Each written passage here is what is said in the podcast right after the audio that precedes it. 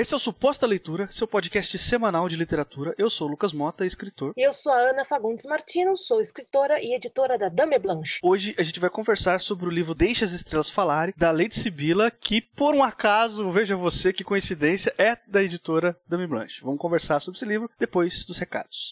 E como sempre que a gente tem um convidado ou uma convidada aqui, o bloco de recados é dele ou dela. No, seu, no, no caso de hoje é seu, Ana. O que, que você tem para divulgar pro pessoal? Sei que você tá com algumas novidades aí para falar, né? Olha, ah, enquanto editora da Dame Blanche, eu estou divulgando o nosso último lançamento, que é o Oceanic, do Waldson Souza, uma ficção científica LGBT fantástica. Ah, não é porque eu sou editora, né, mesmo, é porque é de, é de explodir cabeças. Então, se vocês puderem, bit.ly barra compre Oceanic, ou vá nos, no, nas páginas de redes sociais da Dame Blanche para pegar o link. E da parte autora, estou com um lançamento que é Senhor Tempo Bom, uma aventura de ficção científica que saiu agora pela Plutão, pela coleção Zig Zag. Tempestades, viagens no tempo e programas estranhos de televisão dos anos 80. Nenhum desses que você está pensando posso apostar.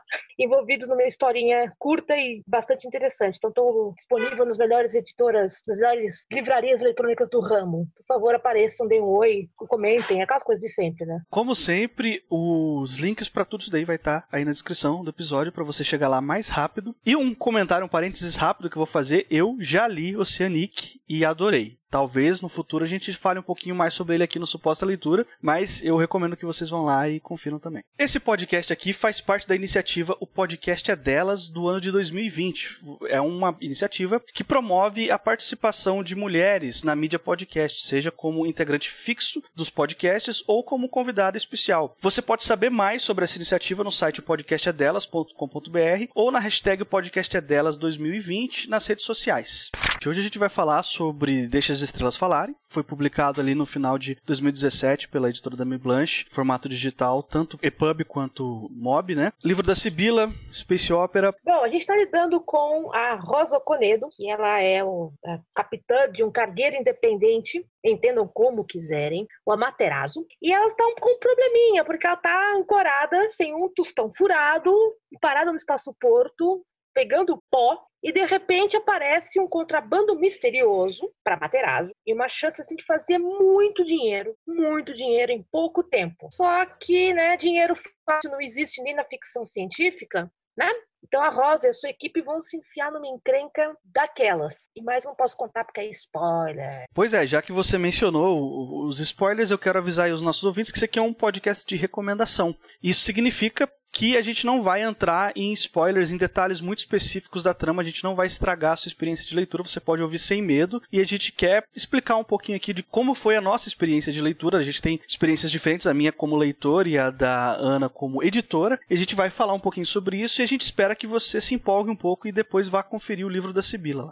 Já que a gente tem aqui uma oportunidade bem interessante de eu estar conversando com a editora, né, do, desse livro aqui, eu vou fazer uma pergunta de, de editora mesmo mesmo para você, assim, o que que esse livro mostrou para você de interessante a ponto de você selecionar ele no meio dos manuscritos que chegam lá para Dame Blanche, as milhares e toneladas que chegam todos os dias, e o que que, você, que fez você escolher esse especificamente para publicar? Olha, eu gosto de uma boa aventura, mas o que eu realmente gosto num livro é o personagem. Eu sou uma autora, eu minha editora que, que assim que eu quero saber do personagem interessante. E no Deixa as Estrelas Falarem e o seu é, sua continuação, né, Problemas Ordinária, a Capitã Rosa pula no seu pescoço nas primeiras cinco, seis páginas e não larga mais. Então, ela falando, porque o livro é em primeira pessoa, né, ela falando dos problemas dela no espaço-porto e do amante dela, o Jansen, e toda aquela nave caindo aos pedaços e, e de repente aparece um cara com dinheiro fácil, falei, ok, como é que você vai resolver isso? E é claro, o susto da que você sempre imagina, isso é um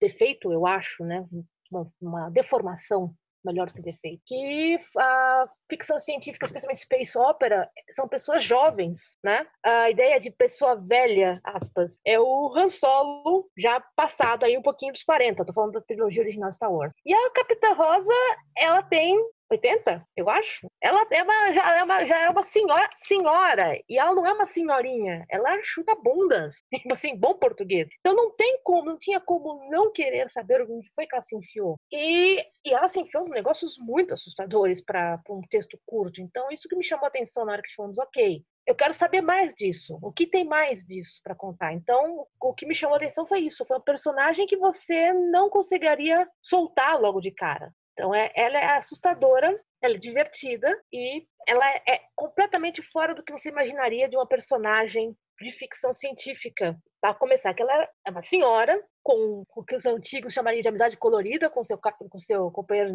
de embarcação, ferrada de grana, com, pensando, na, pensando na família, mil coisas rolando ali. Então ela é um personagem muito forte. Isso que acaba me chamando a atenção, né?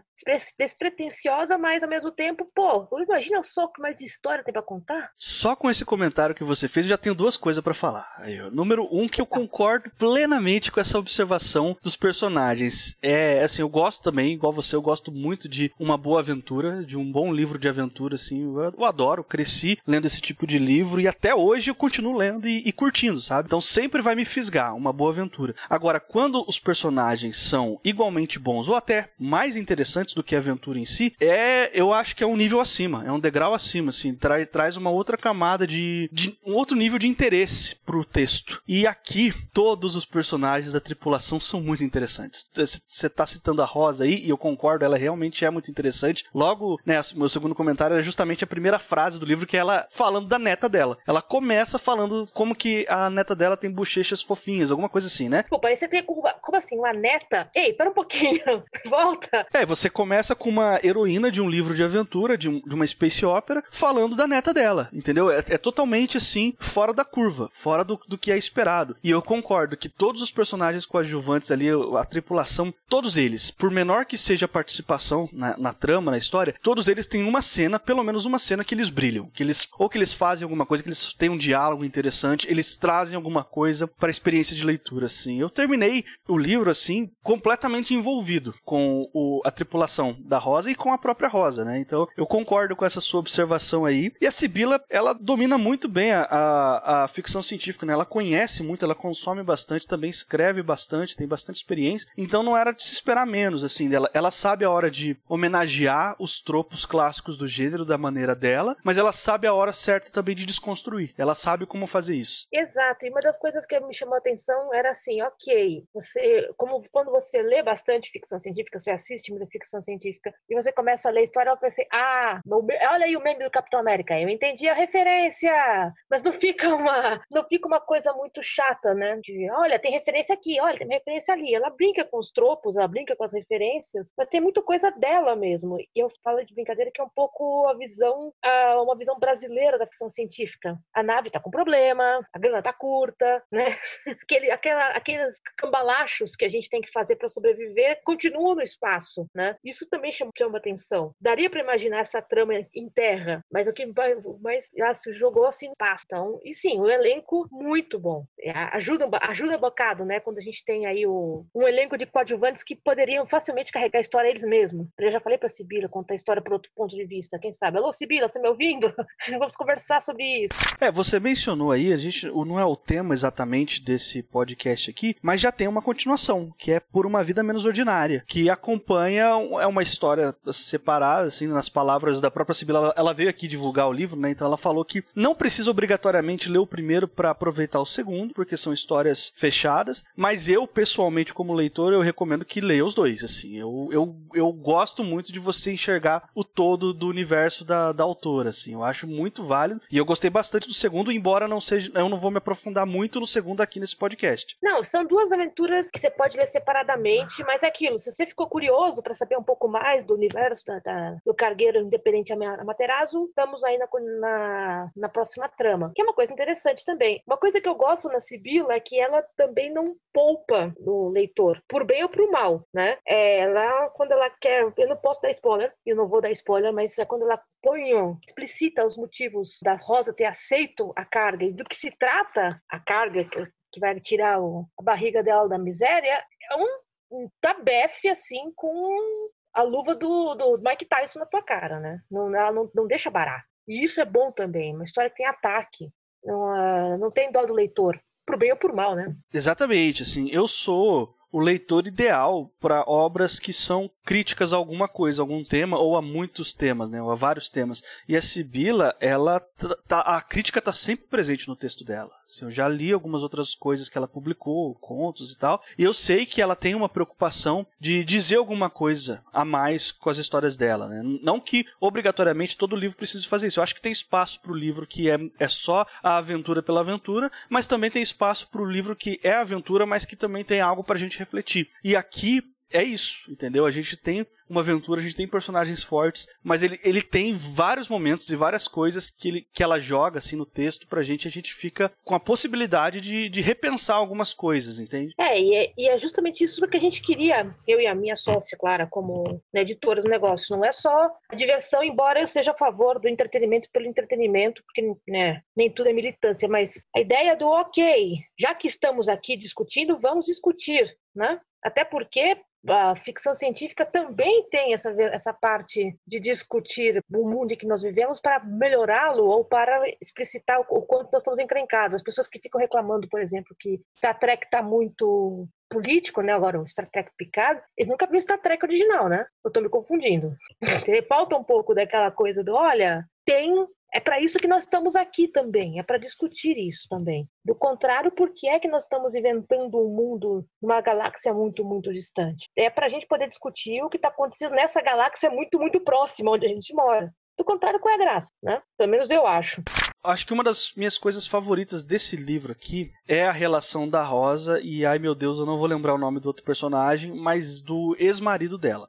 Eu acho ela tão, tão real, assim, tão palpável, sabe? Que ela é uma relação agridoce. Não, não é assim, eu te odeio porque a gente teve um caso lá atrás e não demos certo e agora não quero mais saber de você. Não é isso. Eles não têm uma relação de ódio completo, assim, porque não deram certo do ponto de vista romântico, sabe? Mas eles também não são é, melhores amigos. Ela, ela, esconde coisas dele porque sabe que, ó, ele pode não reagir muito bem se ele descobrir certas coisas.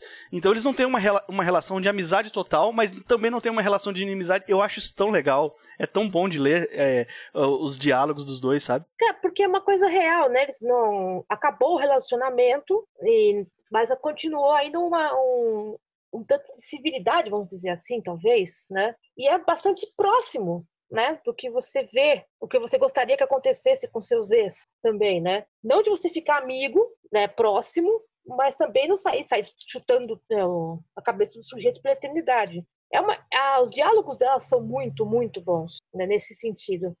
E é claro, tem uma hora que você fala assim, Rosa, ouve o cara, né?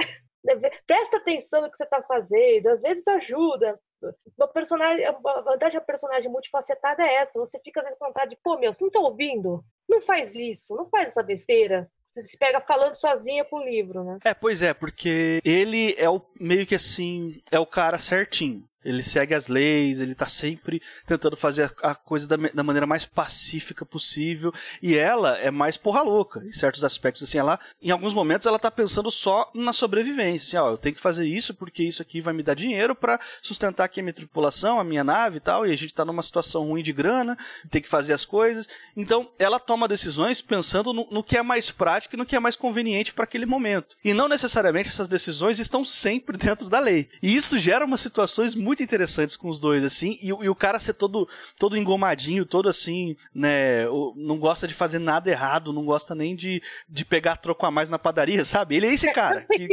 Eu fico pensando como foi que eles se encontraram, né? Como, como foi que dois é, pessoas tão diferentes conseguiram ter um relacionamento? Às vezes eu fico pensando nisso também. Como é que é possível? Que a, a Rosa, ela é qualquer coisa pela sobrevivência, né? E pra, pelo futuro imediato. Né? Ela não pensa muito no que vai acontecer se eu fizer isso. Se eu, se eu não fizer isso, a, a, a tripulação morre de fome. Então é um negócio de reação constante. Tanto que quando ela para para pensar, é que, é que a coisa fica difícil para ela. Né? Ela finalmente é obrigada a parar e pensar no, na consequência do que ela está levando nesse contrabando. É complexo, né? E assim, esse livro tem um negócio que eu adoro em, né, em literatura em geral, que é as decisões difíceis que os protagonistas precisam tomar às vezes, e você, leitor, sente o peso dessas decisões. Lá no terceiro ato da história, a Rosa precisa tomar uma decisão muito séria, que ela vai afetar total a tripulação dela. E você sente o peso da, da decisão, você vê